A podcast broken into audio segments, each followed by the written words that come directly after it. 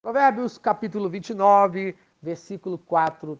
Nossa conduta para com o próximo, parte 3. Continuando ainda, em terceiro lugar, como o homem administra o seu dinheiro.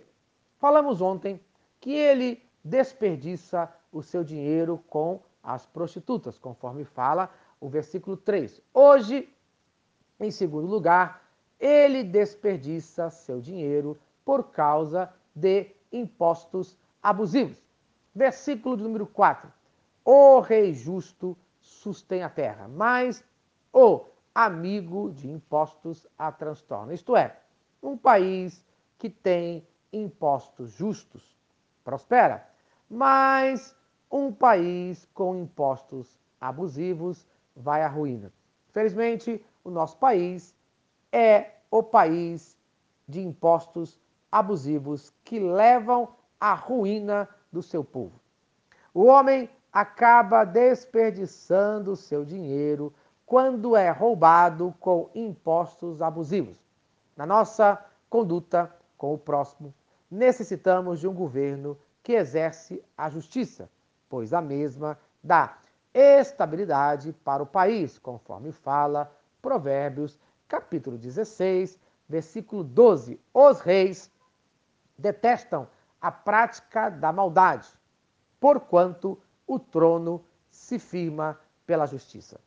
A justiça se firma quando o governo, conforme Provérbios, capítulo 29, versículo 14, julga os pobres com justiça, quando o governo elimina os maus conselheiros, conforme Provérbios, capítulo 25, versículo 5. Quando os ímpios são retirados da presença do rei, a justiça firma o seu trono. Por isso, a conduta do servo de Deus deve ser exemplar, conforme Provérbios, capítulo 21, versículo 3. Faze o que é justo e certo. É mais aceitável ao Senhor do que oferecer sacrifícios. E ainda, conforme Provérbios, capítulo 15, versículo 8. O Senhor detesta o sacrifício dos ímpios, mas a oração do justo o agrada. O que Deus deseja é a nossa obediência à Sua palavra, é a nossa obediência aos seus mandamentos. Ele deseja que o seu povo seja justo e honesto.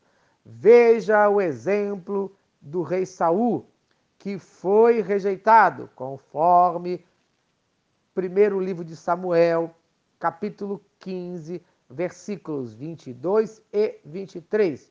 Porém, Samuel disse: Tem porventura o Senhor tanto prazer em holocaustos e sacrifícios, quanto em que se obedeça a sua palavra?